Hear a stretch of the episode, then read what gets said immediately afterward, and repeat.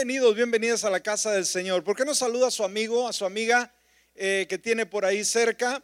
Eh, puede saludarle, puede darle la más calurosa bienvenida. Amén, gloria a Dios. Así que salude, salude y recuerde el anuncio que se acaba de hacer. Todos los adolescentes y jóvenes hasta los 17 años pueden pasar al comedor, por favor, ahorita mismo. Aquí eh, todos los jóvenes, adolescentes pueden pasar al comedor y el resto vamos a quedarnos aquí en nuestra sesión de discipulado. Amén. Así que bienvenidos, bienvenidas. Saludamos a toda la gente que nos escucha a través de la radio. Eh, usted que nos ve a través también de Facebook Live en esta hora, pues le saludamos, le saludamos. Gracias por estar eh, en esta hora eh, viendo nuestra programación. Muy bien, vamos a disponer nuestro corazón y vamos a estar entrando a nuestro tema de esta hora. Muy bien, continuamos la serie de, serie de discipulado, el llamado, y vamos a estar viendo el tema número 3 en serie del llamado. Y el título al tema Seguir a Jesús. ¿Cuál es el tema que vamos a estar tocando en esta tarde? Seguir a Jesús. ¿Cuántos hemos decidido seguir a Jesús? ¿Cuántos para nosotros es una alegría seguir a Jesús? Seguro que sí. Muy bien, de eso vamos a estar hablando. Y hay un lema, hay un lema en esta lección sumamente interesante. El lema es este, Jesús llama a cada persona a seguirlo a Él. ¿Qué hace Jesús? Llama a cada persona a seguirlo a Él. Ese es el lema que vamos a estar tocando en este tema. ¿Sabe iglesia? Allá por el 2006, a esta compañía llamada Odeo, era una pequeña empresa que trataba de sobrevivir eh, en ese mundo tan tremendo de la tecnología.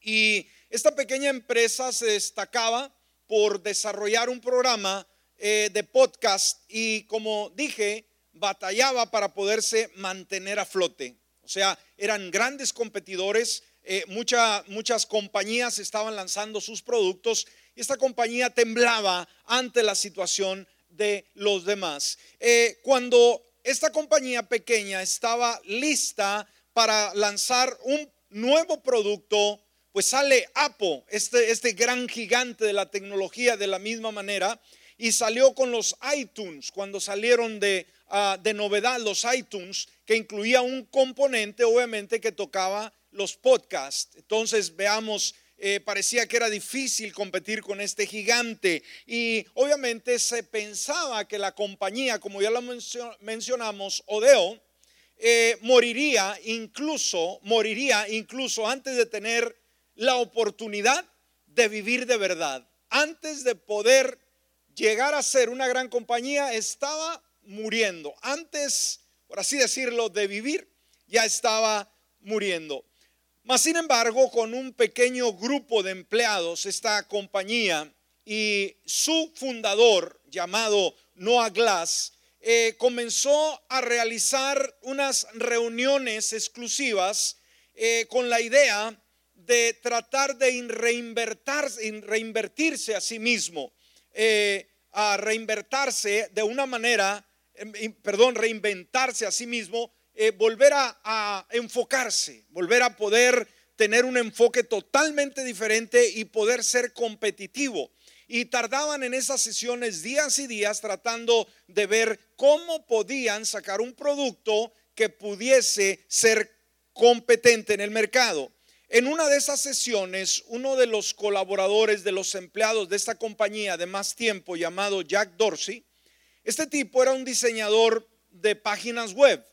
Mas, sin embargo, eh, como había estado por mucho tiempo con la compañía Odeo, se le vino a la mente una nueva idea, algo que podían eh, usar para que la compañía pudiese salir adelante. Así que el fundador y este otro diseñador de páginas web ah, soñaron con un producto, crear un producto innovador que les permitiera eh, a una persona, por ejemplo, enviar un mensaje de texto de 140 caracteres, ¿sí? Un mensaje ah, de texto de 140 caracteres a muchas personas a la misma vez. No solamente dirigir a, a un destinatario a la vez, sino a muchos a la misma vez. y de ahí, de ahí nace lo que hoy conocemos como es Twitter o Twitter, ¿no? Como usted lo conoce. Ahí nació esta eh, gran innovación que el día de hoy el mundo entero hace uso de esta tecnología. Ahora, ¿cómo funciona Twitter? ¿Cómo es la forma que, que funciona? Bueno, Twitter es una presencia en línea. Podemos encontrarlo en línea para que las personas y las empresas obviamente puedan enviar información, puedan enviarla a diferentes personas, grupos, eh, compañías, individuos sucesivamente. Y esta información se le llama tweet a sus seguidores. Esa es la palabra que se usa. Esta información puede ser de cualquier cosa, puede ser variada, puede ser diferente, desde una frase muy, muy cómica hasta un enlace a un blog muy interesante o el anuncio del último producto, lo más reciente que salió, o de servicio, siempre y cuando, una vez más, esté dentro del límite de los 140 caracteres. Entonces, ¿qué hace el usuario? La persona que lo usa, obviamente, puede controlar qué información ve dependiendo a quiénes decide seguir, ¿sí? O sea, la información que puede ver dependiendo a quién puede seguir a través de esta tecnología, a través de esta fuente como es Twitter. También puede animar a otras personas a seguirles. Entonces, eh, cuando existe alguien que trabaja su, su Twitter, obviamente pretende que otra gente lo siga y él también puede seguir a otra gente, o sea, buscan seguidores, ¿sí? Por eso cuando usted va a algún sitio de, de Twitter, dice, pues tengo mil, dos mil o un millón de seguidores, ¿no? Cada quien trata de tener seguidores. Bueno, ¿por qué poner esta ilustración? Decir, bueno, ¿qué tiene que ver Twitter con Jesús? Bueno, debemos de entender, dijimos, Twitter busca seguidores. Y sabe, la invitación más simpática y más sencilla y más clara de Jesús para el ser humano era sígueme. ¿Escuchó? la invitación favorita de Jesús. No había una invitación más plena, más eh, ah, eh, sincera y más directa eh, de Jesús que la invitación de decir, sígueme. Y por ejemplo, podemos ver Lucas 18, 22, donde podemos ver esto. Dice Jesús, al oírlo le dijo, aún te falta una cosa. Esto es el trato que tuvo ah, con aquel joven rico que se acercó ante Jesús y le pregunta qué debe de hacer para obtener la vida eterna. Y yo creo que esto nos recuerda el personaje que estuvimos viendo en, en los temas anteriores. ¿Se acuerda? Estuvimos viendo un personaje que fue clave. No sé si usted lo recuerda en las sesiones anteriores de discipulado. Un personaje que llegó a Jesús. ¿Sí se acuerda? ¿Cómo se llamaba? El religioso. Nicodemo, exactamente. Entonces Nicodemo llegó a Jesús con cuestionamientos, preguntando acerca de la vida eterna. De la misma manera, aquí aparece en estos versículos un joven que lo tenía todo y que creía que porque tenía todo y hacía un sinfín de buenas obras, pues ya la había hecho. Y cuando llega ante Jesús le dice, pues ¿qué debo de hacer para obtener la vida eterna? Le dice el Señor, pues tiene los mandamientos sucesivamente, todo lo he guardado desde mi juventud. Entonces Jesús, obviamente, entendiendo el corazón de este hombre, ¿qué es lo que hace? Dice, bueno, está bien, pero solo te falta una cosa. Qué tremendo, ¿no? Una cosa. Vende todo lo que tienes, repártelo a los pobres y tendrás tesoro en el cielo. Y luego le dice, y ven, sígueme. Wow. Ahora, no debemos de sacar este contexto o este texto de su contexto. No debemos sacarle eh, lo que quiere decir. Si usted no lee las frases anteriores, usted va a deducir y decir, bueno, pues así no conviene servir al Señor porque pues yo tengo que hacerme pobre para poder obtener el reino de los cielos. No es así. Usted necesita leer los versículos anteriores, la historia, obviamente anterior, y va a darse cuenta por qué Jesús le dijo a este joven rico que tenía que vender todo lo que él tenía y repartirlo a los pobres. ¿Por qué? Porque su corazón estaba atado por el dinero. Amén. ¿Qué era lo que lo sostenía él? El dinero. Era un hombre que desde su temprana edad había aprendido a manipular, a, mover el dinero y el dinero ahora lo controlaba él. Así que el Señor, obviamente Él sabe cuáles son nuestras creencias, Él sabe cuáles son los detalles en nuestra vida que nos afectan y, y el Señor es directo, el Señor es directo. Así que de la misma manera se va con este joven y le dice, ven, vende todo lo que tienes, repártelo a los pobres y tendrás tesoro en el cielo. Ahora alguien podrá decir, bueno, quizás yo lo haría, quizás yo repartiría todo mi dinero y con eso alcanzo el cielo, con eso ya la hice. Pues no, Jesús no solamente le dijo, vende lo que tienes y repártelo a los pobres, sino hay un requisito más, una demanda más. ¿Cuál es? Ven y sígueme. Entonces para Jesús, hermanos, es más importante el seguirle que aunque dejemos nosotros todo, las creencias, todo aquello que nos ata aquí a la tierra. Una cosa es dejar Dijimos lo que nos ata, lo que nos detiene, pero otra cosa más importante para Jesús es seguirle. Entonces, cuando hablamos de discipulado, iglesia, debemos de entender el, ah, el valor que para el Señor Jesús el discipulado representa. Para Él es sumamente importante que cada uno de nosotros decidamos seguir a Jesús, ¿sí? A pesar de las situaciones, eh, a pesar de lo que venga en la vida, debemos de aprender a seguir a Jesús. ¿Cuántos de nosotros hemos decidido seguir a Jesús? Amén. Entonces, ah, nos damos cuenta que Jesús no solamente trató, por ejemplo, con este joven que era rico, Jesús también trató con un religioso, como ya lo vimos en los temas anteriores, como fue aquel fariseo, ¿verdad? Eh, que ya lo mencionamos, y también podemos entender que él se acercó a todo tipo de personas con diferentes trasfondo cultural, eh, social, de todo tipo. Para él no hay ninguna diferencia. Él invitó a personas de todos los orígenes, profesiones, condiciones sociales y de todas las edades a qué? A que hicieran una sola cosa. ¿Hicieran qué? Le siguieran le siguieran. Entonces, este curso, iglesia, ¿en qué nos ayuda? Una vez más, nos ayuda a entender el privilegio de poder seguir a Jesús y lo que para el Señor seguirle representa. No hay cosa más especial para Jesús tener hombres y mujeres, jóvenes y señoritas que decidamos seguirle todos los días de nuestra vida. Amén. Ahora, para seguir a Jesús es diferente a ser un seguidor de Twitter.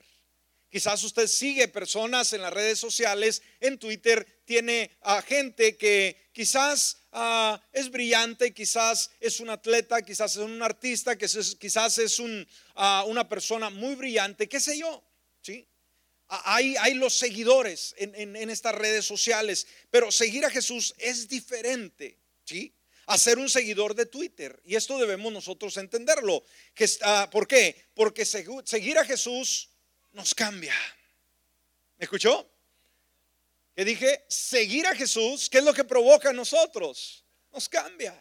Y esto es importante, esto es maravilloso. Usted puede seguir a las personas más inteligentes, a, quizás eh, psicólogos, quizás eh, personas que de alguna manera eh, estudian y dan consejos del comportamiento, de las actitudes, de, cómo vivir la vida, que son buenos consejos. Pero sabe que ninguna persona, por muy capaz que sea en su profesión, tiene o está capacitado para poder cambiar la vida de una persona. ¿Me escuchó? Solamente hay uno que sí se especializa en cambiar vidas y ese es el Señor Jesucristo. ¿Alguien está de acuerdo con ello? Amén. Entonces, seguir a Jesús lo cambia toda, todo, perdón. ¿Qué es lo que cambia? Nuestra vida. Y obviamente cuando nuestra vida cambia, nuestro mundo cambia. ¿Sí? ¿Por qué? Porque ahora tenemos actitudes diferentes. Ya no vemos al mundo, ya no vemos la sociedad como antes lo veíamos. Ahora tenemos un nuevo enfoque, ahora tenemos una nueva cosmovisión, ahora podemos ver que todo esto tiene una razón de ser y que obviamente cada uno de nosotros jugamos un papel sumamente importante en los planes y en los propósitos de Dios. Entonces, una vez más, ¿por qué es diferente seguir a Jesús que seguir las redes sociales? o seguir una persona muy preeminente. ¿Por qué es diferente seguir a Jesús? Dijimos, ¿por qué?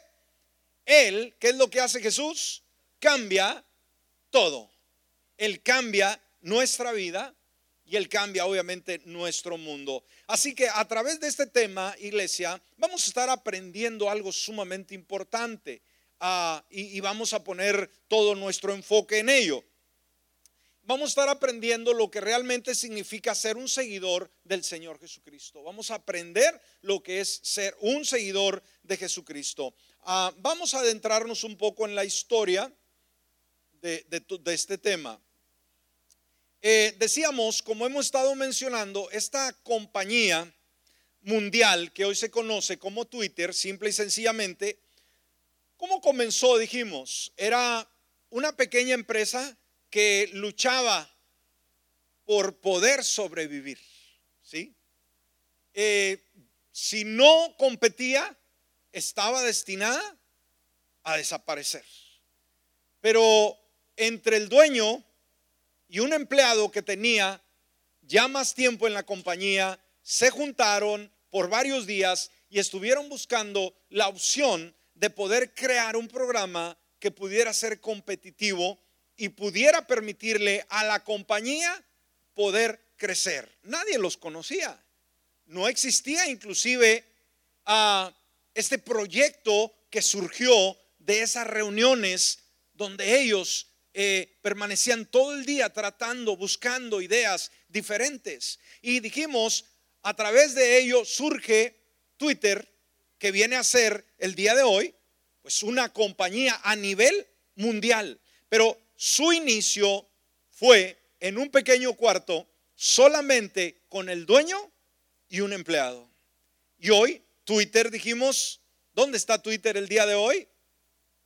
En el mundo entero. ¿sí?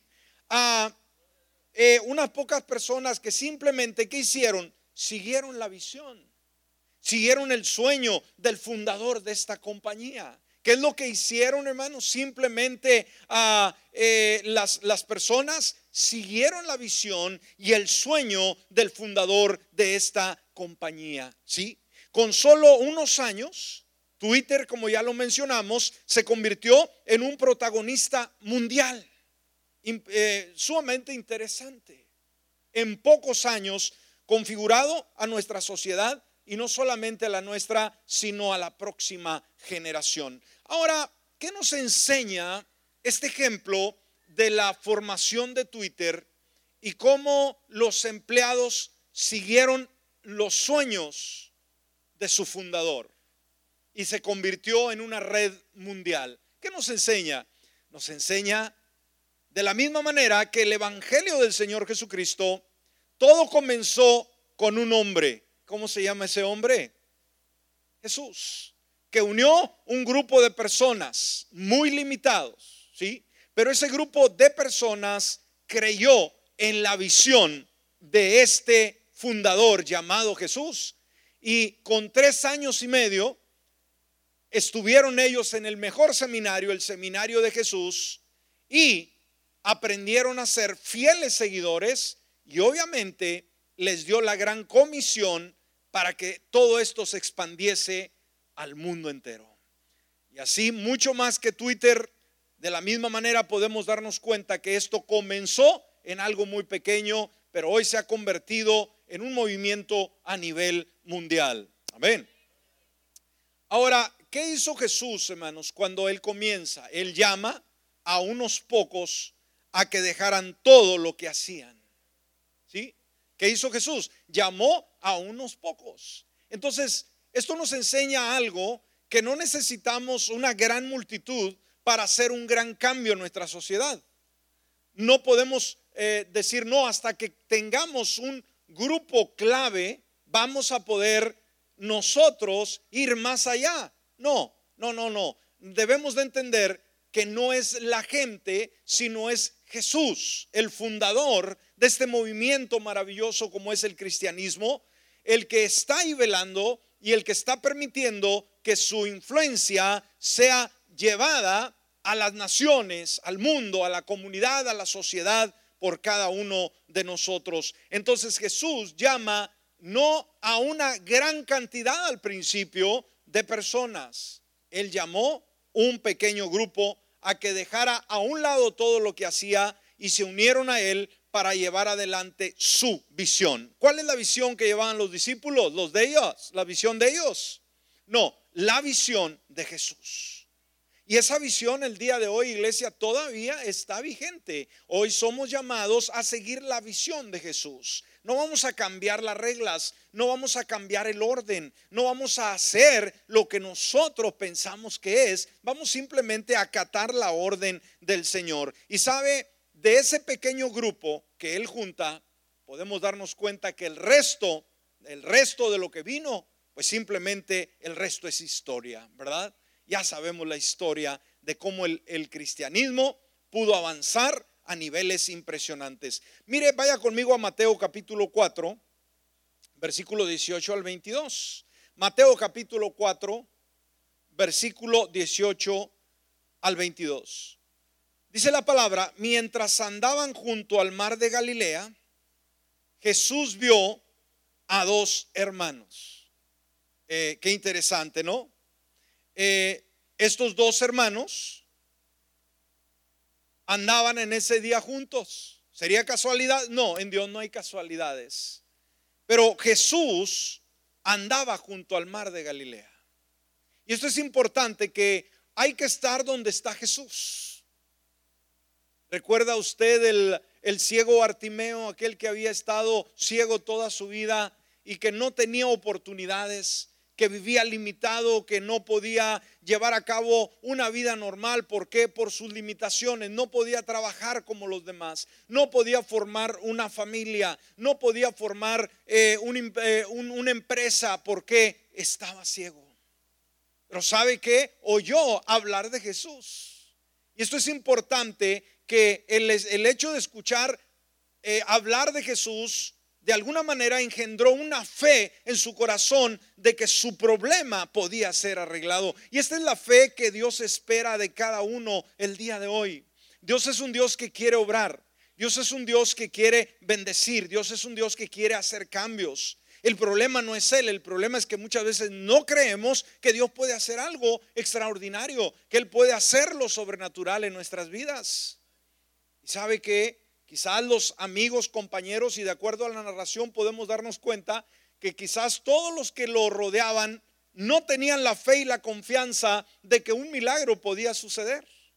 Mas sin embargo, Bartimeo, él sí creía, y esto es lo más importante. Usted cuando tiene un, un, deseo, una pasión en su corazón, no espere que el mundo entero esté de acuerdo con usted.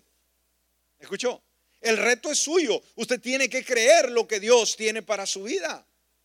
Así que aquel hombre, cuando oyó de Jesús, hermano, algo importante que, que urgía que surgiera era estar cerca de Jesús.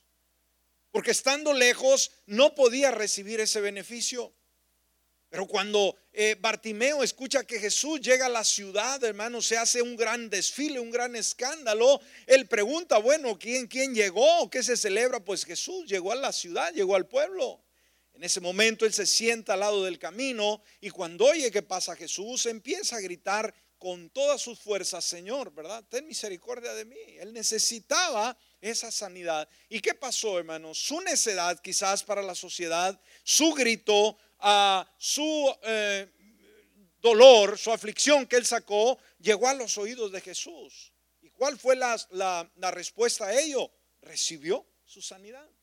Esto también nos recuerda a aquella mujer también, ¿verdad? De flujo de sangre que tenía tantos años de estar enferma, había gastado todo lo que tenían los médicos y, y, estaba simplemente muriéndose en vida. Aquella mujer ya no podía existir más. Ya no había ninguna esperanza, pero una vez más, hermanos, vio a Jesús. Y no solamente lo vio, sino que anheló acercarse a él. Y cuando se acercó, ¿quién le dijo que tocando el borde del vestido de Jesús podía ser sana? ¿Dónde leyó eso? En ningún pasaje eh, nos dice eso, hermanos. ¿De dónde, ¿De dónde agarró esa idea? Fue una fe muy auténtica, muy genuina, que nació de la necesidad. ¿Verdad? De la necesidad de ella Y eso fue lo que la empujó a decir, yo estoy segura que al tocarle, no a tocarle a él, tocar aunque sea el borde del vestido de Jesús, voy a recibir sanidad en mi cuerpo. Wow. Aquella mujer, hermanos, tan, imagínense, cuando llegaba Jesús, hermanos, es como si llegara, oiga, un superestrella, ¿no? Que no hay paso, no hay acceso para llegar ante Jesús. La gente se amontonaba alrededor. Imagínense aquella mujer ya frágil, ya, ya eh, casi eh, muerta en vida, como lo, expresamos anteriormente. Eh, ve la multitud, pero eso, eso no la, la imposibilita y la desanima, sino al contrario, se acerca y se acerca y toca a Jesús. Jesús mismo pudo darse cuenta cuando esta mujer lo tocó mientras tantos lo tocaban. Cuando él pregunta, ¿verdad? ¿Quién me ha tocado? ¿Qué le dicen los discípulos, Señor? ¿Pero qué te pasa? ¿Qué no ves que toda la gente se está empujando? Todos están sobre ti. Todavía preguntas quién me ha tocado. Pero Jesús sabía que ese toque de esa mujer era diferente. ¿Por qué? Dijo, alguien me ha tocado porque he sentido que virtud de mí ha salido. Hay algo que salió de mí y no es para este, para alguien recibió una sanidad extraordinaria en este momento. ¿Y qué sucedió? Aquella mujer le dijo, Señor, pues yo fui. Qué tremendo, qué tremendo. Entonces, veamos, hay muchos ejemplos. Eh, ¿Se acuerda del chaparrito, cómo se llamaba? Saqueo. Amén. Él también tenía sus problemas. Y como era muy chaparrito, quería ver a Jesús. Una vez más, hermanos, ver a Jesús hace la gran diferencia. Él quería ver a Jesús, pero cuando llegó vio la gran multitud de grandototes y el chiquito apenas les agarraba la cintura, ¿verdad? Decir, pues, ¿cuándo los voy a ver? ¿Y qué dijo? Me voy para la casa, esta cosa no va a funcionar. ¿Qué es capaz de hacer este hombre? Nos dio una muestra, hermanos. Una muestra de lo que una persona desesperada puede hacer para lograr un milagro de Jesús. Y aún siendo una persona respetada, hermanos, se le ocurrió subirse a un árbol. Qué tremendo, ¿no? No le dio vergüenza. Toda la gente lo conocía, era un hombre muy conocido y que tenía muchos recursos. De decir, pero ¿qué está haciendo este tipo arriba de un árbol? Bueno, no tuvo pena. Y gracias a ello, una vez más, hermano Jesús, aunque estaba rodeado de gente, multitud de gente, pudo ver al chaparrito ahí arriba, ¿verdad? Que le decía así, ¿no? Aquí estoy. ¿Y que le dijo? Desciende, porque es necesario que hoy vaya yo a tu casa. Oh, impresionante. Bueno, nos salimos un poco para dar el ejemplo. ¿Por qué? Porque dice que Jesús mientras andaba junto al mar de Galilea, Jesús vio a dos hermanos. Qué interesante. Dijimos una vez más, donde Jesús está, ahí hay cosas maravillosas. Amén. Dice a Simón, que es llamado Pedro, y a su hermano Andrés. Estos dos estaban juntos cuando Jesús andaba por el mar de Galilea y a los dos los vio. Dice, estaban echando la red en el mar porque eran pescadores y les dijo, fíjese, ellos estaban pescando, estaban tranquilos, se acercó a ellos y les dijo, vengan en pos de mí o sea, síganme y los haré pescadores de hombres.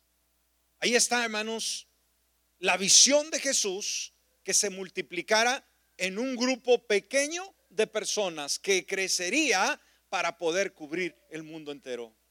¿Usted cree que estos dos hermanos, eh, Pedro y Andrés, ¿usted cree que ellos se imaginaban, usted cree que ellos se imaginaban el impacto que tendría el Evangelio de Jesús en el mundo entero? Pregunto en esa ocasión.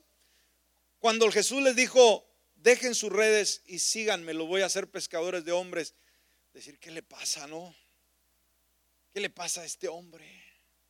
¿Cómo que deja todo? Pero veamos, hermanos, no, no se imaginaban el impacto que ellos tuvieran y que hoy, en esta tarde, estuviéramos hablando de ellos. Después de muchos, muchos, muchos años atrás, Hoy usted y yo lo recordaríamos en su ejemplo. ¿Usted cree que pensaron que serían famosos un día y estarían en los escritos bíblicos? Para nada. Pero ¿sabe qué cosas sí hicieron? Ellos obedecieron, decidieron seguir a Jesús. Y esto es lo importante. Y les dijo, vengan en pos de mí, los haré pescadores de hombres. Versículo 20, ¿qué nos dice? Y se pusieron a pensarla y fueron a darse unas vueltas para ver qué pasaba. ¿Así dice la escritura? No. y de inmediato, wow, esto es al instante, que dice, dejaron sus redes y ¿qué hicieron? Y lo siguieron. Wow, esa es la fe que Dios eh, aprueba, la fe que, que hace sonreír a Dios. Y pasando más adelante vio a otros dos hermanos, Jacobo hijo de Zebedeo y a Juan su hermano, en la barca de su padre Zebedeo arreglando sus redes. Y una vez más dice, los llamó. Amén. ¿Qué hizo Jesús también con estos otros personajes? Los llamó. Y una vez más, versículo 22, ¿qué dice? ¿Fueron a consultar? ¿Fueron a tomarse a un mes para pensarla? Preguntó. No. Versículo 22. Y en seguida ellos dejaron la barca y a su padre y lo siguieron. Qué ejemplo tan más interesante. Amén. Dejaron lo que estaban haciendo, inclusive a su padre, siguieron a Jesús. Esto nos enseña el compromiso de que no hay nada ni nadie que se pueda interponer, hermanos, en esta relación. Entender que ah, dejar a nuestros padres no quiere decir que los vamos a abandonar, que los vamos a menospreciar. Quiere decir que eh, nosotros necesitamos decidir seguir a Jesús y cuando nosotros seguimos a Jesús nuestra vida va a ser bendecida y obviamente la vida de nuestros padres también van a ser bendecidas. ¿Por qué? Porque esa bendición los va a alcanzar. Amén. Entonces, ah, ese es el, lema, obviamente, en este tema, de que debemos cada uno de nosotros aprender el valor que tiene seguir a Jesús. Lo importante que eso es. Vamos a detenernos aquí.